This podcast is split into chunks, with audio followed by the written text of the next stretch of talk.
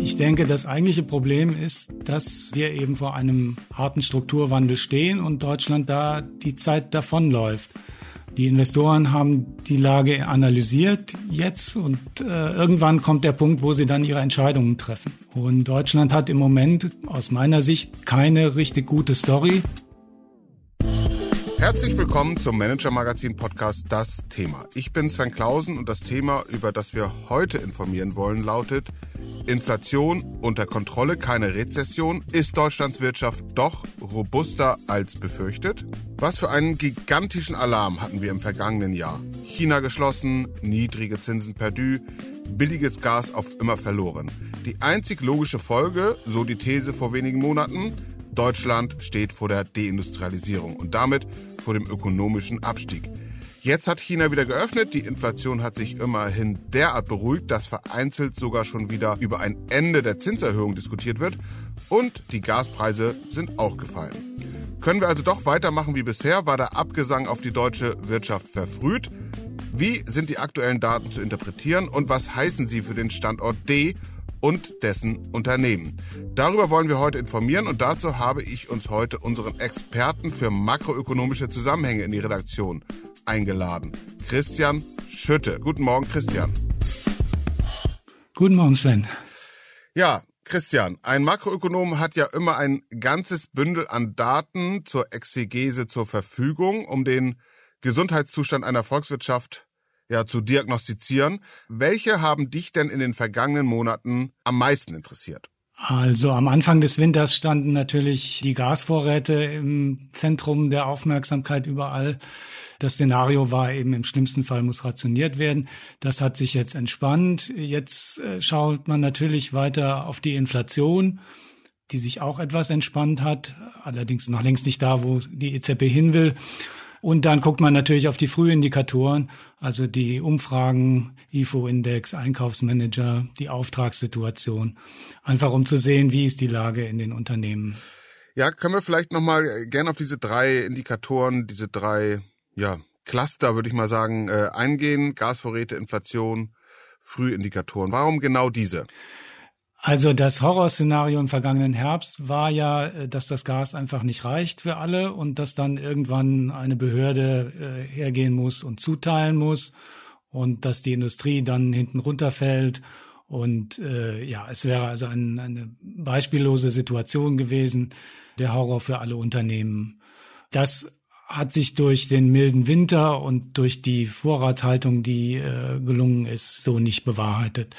Zweiter Punkt, Inflation ist natürlich zentral einerseits für die Entwicklung der Kaufkraft, äh, für die Erwartungsbildung ganz allgemein. Also müssen wir uns jetzt dauerhaft darauf einstellen oder ist es am Ende doch was Vorübergehendes? Und natürlich zentral für die Geldpolitik. Was macht die Geldpolitik? Solange die Inflation steigt, wird sie von ihrem harten Kurs der Zinserhöhung nicht abgehen können. Das dritte, das sind natürlich die klassischen Indikatoren, dass man immer guckt, was passiert am aktuellen Rand und gerade an solchen Wendepunkten, wo die Konjunktur eine andere Richtung nimmt, sind die ja immer extrem wichtig. Und wenn du dir jetzt die Lage anguckst, was leitest du daraus ab? Wie geht's uns denn aktuell? Ja, also das Schlimmste ist abgewendet. Die Welt ist nicht untergegangen. Das ist eine ganze Menge. Die Inflation hat äh, ihren Gipfel erstmal überschritten. Also äh, da sind wir auf dem richtigen Weg, aber eben noch lange nicht da, wo die EZB hin will, wo sich die Verbraucher das auch äh, wünschen würden. Und also manche sagen ja jetzt schon Rezession abgesagt. Das ist technisch wahrscheinlich nicht der Fall. Ich glaube, es wird schon noch eine moderate Rezession geben. Wir hatten ja auch ein BIP-Schrumpfung jetzt im vierten Quartal in Deutschland. Also der BDI hat von einer roten Null gesprochen, die wir bekommen werden. Das ist, glaube ich, das wahrscheinlichste Szenario. Man hat gesehen, dass die Einzelhandelsumsätze im Dezember recht schlecht waren. Der Bau steuert doch erkennbar in eine Krise. Die steigenden Zinsen treffen ja jedes Unternehmen in der Wirtschaft und das breitet sich eben erst so allmählich aus. dass äh, die Folgen haben wir jetzt noch gar nicht ganz zu spüren bekommen. Außerdem bedeutet natürlich dieses ganze Umfeld, dass der Aufschwung, der dann kommen wird, jetzt nicht gerade stürmisch sein wird. Wenn man sich die Prognosen des IWF anschaut, die Anfang des Jahres gekommen sind, dann ist Deutschland unter den großen Euro-Wirtschaften das Land mit der schlechtesten Wachstumsprognose. Also das ist dann eigentlich eine schwarze Null, die die prognostizieren. 0,1 plus in diesem Jahr. Das ist nicht viel. Trotzdem hat man so in der breiteren Öffentlichkeit den Eindruck, so diese Panikstimmung, die ist ein bisschen verflogen. Du sagst jetzt aber auch Obacht, Obacht. Und interessant fand ich in dem Zusammenhang auch den Besuch, den wir jetzt vor wenigen Tagen hatten, hier in der Redaktion von Markus Steilemann. Der ist im Hauptjob Vorstandschef von Covestro, einem Chemieunternehmen mit einem Umsatz so rund 18 Milliarden Euro. Und er ist vor allem auch Präsident des ja, recht einflussreichen Branchenverbands VCI, die halt einen ganz guten Überblick haben über die chemische Industrie. Und ähm, der hat eben gesagt oder gewarnt und nochmal aufgreifend das Thema Deindustrialisierung. Ähm, selbst wenn jetzt eine Entspannung eingetreten sein mag, diese Gefahr besteht immer noch. Also haben wir bezüglich dieser Diskussion, dass Deutschland strukturell mittelfristig an Wettbewerbsfähigkeit verliert, haben wir da eine neue Faktenlage oder ist es eigentlich immer noch so wie im Spätsommer, Herbst vergangenen Jahres, als wir ja diese Alarmglocken so gehört haben und jetzt auch, auch selbst mit angestimmt haben? Also ich glaube, das Lagebild wird einfach immer klarer.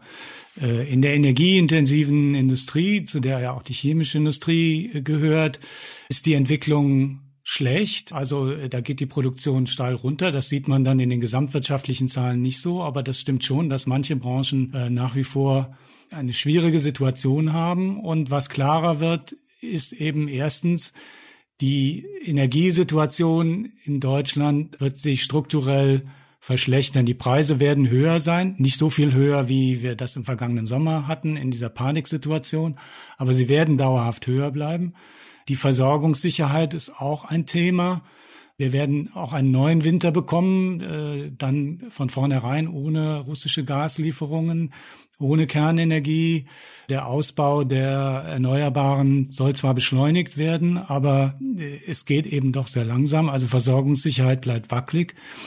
Die Regierung hat allerlei Pläne angekündigt, wie sie jetzt die Angebotsbedingungen verbessern will aber äh, konkret ist da noch nichts. Und auf der anderen Seite haben wir auch Klärung des Lagebildes, die USA, die eben jetzt mit diesem Inflation Reduction Act massiv auf Reindustrialisierung und Standortstärkung setzen. Dazu kommen auf der Ebene drunter bei den Bundesstaaten dann Ansiedlungsprogramme und Hilfen.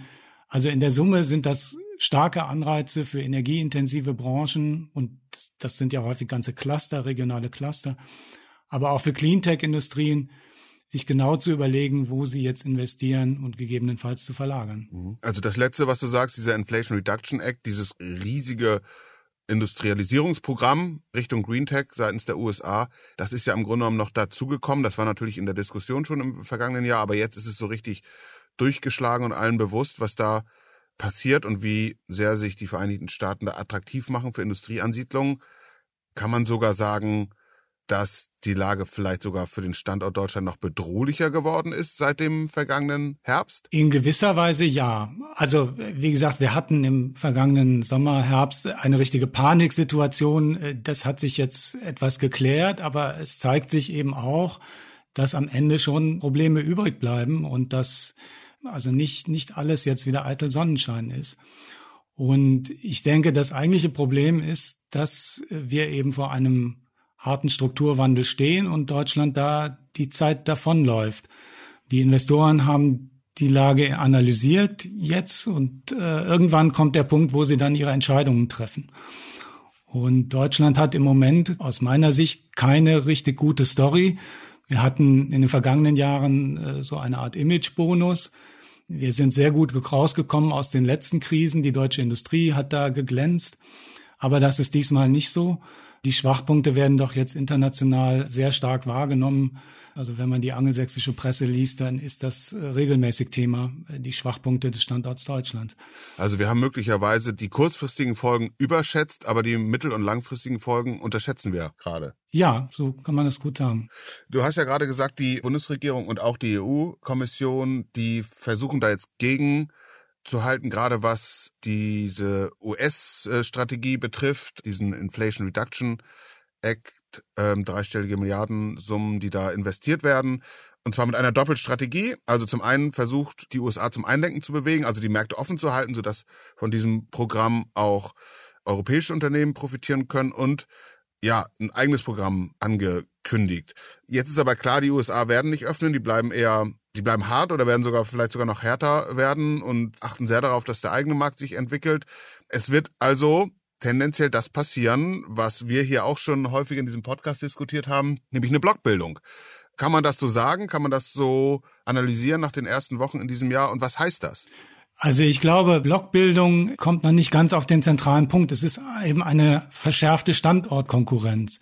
Ich glaube auch diese amerikanischen Maßnahmen werden jetzt nicht so sehr dem deutschen Export schaden, sondern worum es da geht den Amerikanern, ist eben Industrien zu stärken, aufzubauen, gerne auch eben europäische äh, Unternehmen dorthin zu holen, damit die dort sich ansiedeln.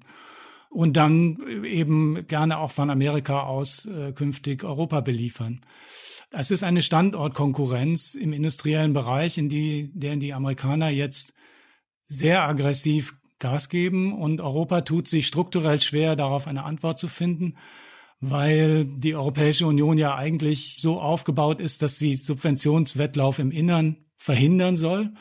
Der Binnenmarkt äh, hat dieses Ziel, nationale Subventionen, Subventionswettläufe auszuschalten. Andererseits ist die EU auf EU-Ebene nicht wirklich handlungsfähig. Also die Kommission kann nicht so mal eben ein Programm auflegen. Und es gibt natürlich auch innerhalb Europas ganz unterschiedliche Vorstellungen, wie man sowas machen könnte. Also e, Europa ist da nicht wirklich gut für aufgestellt. Und du sagtest es ja gerade ein bisschen im äh, Strukturwandel, also Investitionen in Richtung Green Tech läuft uns jetzt eben die Zeit davon, weil das Programm in den USA steht, wird ausgerollt. Ich habe gehört, es sind auch schon verstärkt Abgesandte von amerikanischen Wirtschaftsregionen äh, in Europa unterwegs und versuchen hm. sehr aktiv die Firmen anzusprechen, darüber zu gehen. Das ist nichts Ungewöhnliches, wird aber jetzt verstärkt unternommen. Ja, und äh, in Europa braucht es eben noch eine Menge Zeit, bis da ein Programm steht, wenn dann überhaupt eins kommt. Ja, zumal man eben sich über die, ja, sozusagen den institutionellen Aufbau und die Zielrichtung nicht ganz einig ist. Es mangelt, glaube ich, nicht an Geld. Europa hat in den vergangenen Jahren auch schon viel Geld für Cleantech bereitgestellt. Die Europäer waren ja sogar vor den Amerikanern mit ihrem Green Deal. Also Geld ist gar nicht das Thema so sehr, aber die Frage, wo setzt man die Schwerpunkte? Wer vergibt dieses Geld? Unter welchen Bedingungen? In Amerika ist das eben jetzt alles sehr einfach. Da gibt's diese Tax Credits. Die äh, Bundesregierung in Washington gibt da den Anstoß und äh, dann nimmt die Sache Fahrt auf. Und äh, hier bei uns gibt es eben eine französische Vorstellung von Industriepolitik, dann die deutsche, die wieder ein bisschen anders ist, die skandinavische. Es gibt die Europäische Investitionsbank, die vergibt Kredite. Es gibt nationale Programme. Also wir sind da, glaube ich, noch ein bisschen unsortiert und das hat strukturelle Gründe. Und äh, es ist nicht so ganz klar, wo wir da am Ende rauskommen werden. Zudem ist in den vergangenen Wochen noch ein weiteres Alarmsignal ja, vernehmbarer geworden, wenn man so möchte. Das ist etwas, worüber wir schon häufig und lange diskutieren. Das ist äh, der demografische Faktor, wenn man so möchte, die Alterung der Gesellschaft in Deutschland natürlich, aber auch in anderen europäischen Ländern. Das führt zu Arbeitskräfteknappheit, Talenteknappheit, äh, die man gerade jetzt bräuchte. Sind immer gut, wenn man sie hat, aber gerade jetzt, wenn man sagt, wir müssen wirklich den Strukturwandel schaffen, da gibt's auch enormen Handlungsbedarf. Wie siehst du da die Situation? Also ich denke, zum einen ist das als Trendthema ja seit Jahren bekannt. Was jetzt neu ist, ist, dass man es zunehmend konkret spürt und dass wir außerdem im Nachgang der Corona-Schließungen in vielen Bereichen jetzt ganz akuten Arbeitskräftemangel hatten. Also es gibt ein kurzfristig brennendes Problem Und es gibt dieses Trendproblem, über das wir schon lange gesprochen haben, das, du hast es ja schon angedeutet, das eben auch mit diesem Strukturwandel zu tun hat. Äh, die Energiewende etwa kann ich nur hinbekommen, wenn ich auch die Installateure habe, die dann nachher diese ganzen Panel und diese ganzen Windkraftanlagen installieren und warten können. Ich sehe so ein bisschen das Problem, dass wir eben die Antworten in Überschriften seit Jahren kennen. Also wir reden über Zuwanderung, höhere Erwerbsbeteiligung gerade von Frauen, länger arbeiten, bessere Qualifizierung. Da hat es auch einiges schon zugegeben, da hat die Politik schon was äh, getan. Aber es gibt eigentlich keine geschlossene, kurzfrist, vor allen Dingen auch kurzfristig wirksame Strategie. Die Sozialpolitik arbeitet teilweise sogar dagegen.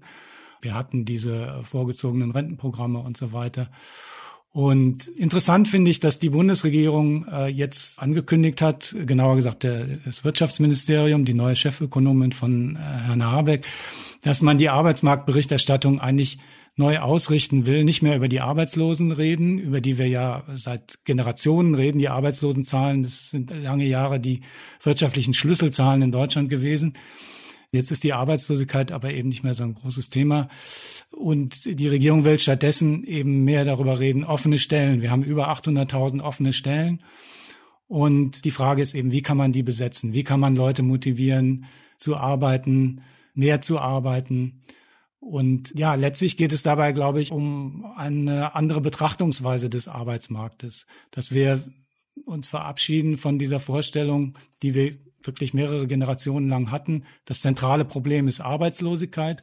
Sozusagen gut ist jeder, der sich da gar nicht erst meldet, dann äh, belastet er nicht die Statistik. Hinzu, wir haben ein Problem, also ein Angebotsproblem, Arbeitskräftemangel. Und die Hoffnung ist, äh, indem man eben woanders kommunikativ den Schwerpunkt setzt, dass sich dann auch ja die Einstellung ändert und Anreizstrukturen ändert. Oder was soll das bringen, wenn man das einfach quasi umdreht thematisch? Naja, dass man auch eben konkret über Lösungsansätze redet. Warum sind die Leute denn etwa verschwunden nach dem Corona-Lockdowns? Mir scheint das auch selbst international in, unter den Ökonomen immer noch so ein gewisses Rätsel zu sein. In Amerika ist da viel drüber diskutiert worden. The Great Resignation hieß das. Irgendwie haben die Leute keine Lust mehr oder sie haben was Besseres gefunden. Darüber wird bei uns nach meinem Eindruck relativ wenig diskutiert, einfach mal genau rauszufinden, was geht da vor wo sind die Hemmschwellen? Wie kann man Leute zurückholen? Wie kann man Strukturwandel befördern? Mir scheint, wir sind bei dem Thema so ein bisschen eben in diesen Überschriften stecken ge geblieben, die äh, jeder kennt, die aber auch zu so einer Lagerbildung geführt haben. Wir biegen in der Tat auf das Feld möglicher Lösungen. Also ich glaube, ein Zwischenfazit können wir ziehen bezogen auf unsere Frage, die wir hier heute Morgen diskutieren und über die wir informieren wollen. Also es kommt wirklich eine anstrengende Phase auf uns zu. Die Entspannung, die wir jetzt sehen, äh, anhand der Indikatoren, die wir eingangs diskutiert haben, ist trügerisch. Mein Eindruck ist, dass was vor allem an Lösungen diskutiert wird, gerade ist Subvention, Subvention, Subvention oder ein bisschen netter ausgedrückt Angebotspolitik. Ist das die richtige Strategie? Ähm, ja, also das neue Schlagwort von Herrn Habeck heißt ja transformative Angebotspolitik. Also Angebotspolitik an sich äh, umfasst ja sehr vieles. Ich glaube, man muss aufpassen, dass man sich da nicht verzettelt. In so einem Subventionswettlauf ist die Gefahr natürlich sehr groß, dass man einfach immer das äh, toppt, was die andere Seite macht, sondern dass man sich genau überlegt, wo werden wir in einer Weltwirtschaft, die auch künftig arbeitsteilig sein wird. Und wir werden auch künftig etwa mit den USA ja sehr enge Wirtschaftsbeziehungen haben. Wo sind da Felder, auf denen wir was bewegen können? Wo sind da Felder, wo wir tatsächlich auch unabhängig agieren können, müssen? Und wie können wir da dann etwas bewegen? Wir sollten uns nicht verzetteln oder jetzt der Illusion nachjagen, wir könnten also, äh, wenn wir nur genügend subventionieren, einen dritten unabhängigen Pol äh, aufbauen zwischen den USA und China. Wir sind auf beide angewiesen. Ja, ich glaube, die Weltwirtschaft wird auch künftig arbeitsteilig sein. Und wir sprachen über das Thema Arbeitsmarkt. Das bedeutet ja, also ein Beispiel dafür ist ein Beispiel dafür, wie unsere Ressourcen eben begrenzt sind. Wir können nur auf bestimmten Feldern wirklich äh, Weltklasse werden, unseren Spezialisierungsvorteil finden. Und darauf sollten wir uns dann konzentrieren mit einer Absicherung, dass wir also nicht so erpressbar sind, wie wir das jetzt im Fall Russland hatten. Aber einfach nur jetzt jede Maßnahme zu toppen, die irgendein Konkurrent, in diesem Fall die USA, da vorlegt, das führt, glaube ich, nicht weiter. Und wir müssen, glaube ich, auch uns klar machen, äh, das wäre auch wieder sozusagen Thema Mindset, dass die Phase, in der die fiskalischen Möglichkeiten praktisch unbegrenzt waren, weil der Zins bei Null war oder sogar negativ und Schulden machen eigentlich sogar noch eine Chance war, was zu verdienen, dass die vorbei sind. Also unsere Mittel, wir kommen in ein, wir leben jetzt wieder in einer Welt der begrenzten Mittel, auch der fiskalischen Mittel. Das heißt, auch fiskalisch können wir nicht mehr einfach immer noch auf den Wumms, den Doppelwumms und dann den Dreifachwumms drauflegen, und auch unter fiskalischen Aspekten ist es deswegen wichtig, sich zu konzentrieren. Die optimistischeren Konzernchefs und Konzernchefinnen, mit denen wir so sprechen, die würden das, was du sagst, glaube ich, ganz gern unterschreiben, ist mein Eindruck. Die eben auch äh, argumentieren, ja, lass uns gucken, wo wir Stärken haben. Und wir haben Stärken, Ideen gibt's genug. Ist auch gut, wenn der Staat uns da ein bisschen Anschubhilfe gibt. Aber ein ganz wichtiges Thema, das ist ein Lieblingsthema, auch eines, das wir schon lange diskutieren, das aber jetzt mit größerer rhetorischer Schärfe aus der Wirtschaft vorgetragen wird, ist Deregulierung. Also Du sagtest es eingangs, wie leicht es da in den USA ist, im Rahmen dieses IRA dann auch tatsächlich sich anzusiedeln mit einer Firma, mit einem Unternehmen, mit einem Standort, einer Fabrik. Und ja, das ist ja schon Legende, wie lange es zum Teil dauert, in Deutschland da tätig zu werden. Glaubst du, das ist richtig oder wird es überbewertet, das Thema Deregulierung und was das für Kräfte freisetzen kann? Also ich glaube, es gibt im Moment sozusagen einen, einen tagespolitischen Aspekt dabei. Wir reden ja sehr viel über Beschleunigung von Genehmigungsverfahren für erneuerbare Energien. Da will die Regierung jetzt äh, alle Hürden wegräumen. Und dann ist natürlich die Frage, macht man das jetzt nur für Windparks oder macht man das auch für andere Anlagen? Und äh, da möchten natürlich viele Unternehmen, dass das möglichst weit dann auch praktiziert wird. Und die Regierung möchte es eher, also das Wirtschaftsministerium, Herr Habeck, doch eher konzentrieren auf die, die Erneuerbaren. Das ist, glaube ich, sozusagen der aktuelle Streit, um den es da geht. Wie weit greift diese Beschleunigung? Grundsätzlich, glaube ich, ist es auch wieder so eine Frage der Story oder der Philosophie, die kommuniziert wird. Gerade beim Thema grüne Transformation sieht man das ja deutlich, dass es sehr unterschiedliche Philosophien gibt. Es gibt die einen, die sagen, das muss jetzt praktisch durchbuchstabiert werden von der Politik. Und es gibt die anderen, die sagen, gibt uns einen CO2-Preis und wir machen den Rest alleine. Und ich glaube schon, dass es einen großen Effekt haben kann, wenn die Botschaft ist, wir lassen euch das im Prinzip alleine machen.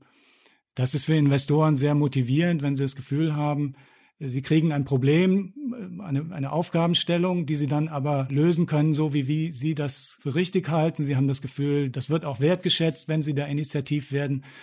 Umgekehrt, wenn also alles genehmigt und vorgegeben werden muss und alles vorgegeben ist, ist es, glaube ich, sehr demotivierend. Und ich glaube, da schillert diese Regierung im Moment so ein bisschen. Auf der einen Seite hat Herr Habeck sich sehr stark dafür ausgesprochen, die kreativen Kräfte der Marktwirtschaft zu nutzen, zu entfesseln. Auf der anderen Seite gibt es eben schon auch die Vorstellung sehr stark bei uns in der Politik, dass man das gerade das Klimaproblem, aber auch andere am besten durch Regulierungen löst. Also Herr Steilemann hatte der ja mit Blick auf die Chemieindustrie auch allerlei äh, Beispiele genannt. Insofern glaube ich schon, dass an diesem Deregulierungsthema äh, etwas dran ist. Also die Entspannungslage, die derzeit so hier und da zu verspüren ist, ist trügerisch, es wird anstrengend, unsere Ökonomie, unsere Volkswirtschaft zu transformieren und auf dem Wettbewerbslevel zu halten, wo sie derzeit oder in den vergangenen Jahren waren. Aber es gibt ein paar Lösungsmöglichkeiten. Wenn man jetzt darauf guckt, wie wird der Aufschwung und wie geht es weiter, sich eben nochmal klar machen, diese Krise war anders als die Krisen, die wir in den vergangenen Jahren hatten, Finanzkrise und so weiter. Das waren Nachfragekrisen. Die Leute haben nichts mehr gekauft, dann hat man an allerlei Schrauben gedreht und äh, dann kam die Nachfrage wieder und die äh, Sache nahm wieder Fahrt auf. Dieses ist eine Krise, die auf der Angebotsseite äh, ist. Unsere Strukturen passen nicht und die müssen jetzt umgebaut werden.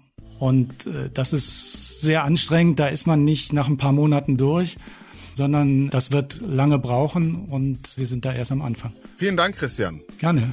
Das war der Manager Magazin Podcast, das Thema. Wenn Sie mehr wissen wollen über den Gesundheitszustand der deutschen Wirtschaft und was sich daran noch verbessern lässt, dann empfehle ich Ihnen einen Blick in die Show Notes oder eines unserer Abos. Sie finden die Übersicht in der App und auf der Website. Christian Schütte, Sven Bergmann, Mareike Larissa Heinz und Philipp Fackler, die diese Folge für Sie produziert haben. Und ich, wir bedanken uns ganz herzlich für Ihre Aufmerksamkeit und freuen uns, Sie am kommenden Freitag wieder hier bei uns begrüßen zu dürfen. Bis dahin, bleiben Sie gesund, bleiben Sie optimistisch und machen Sie etwas aus Ihrer Zeit.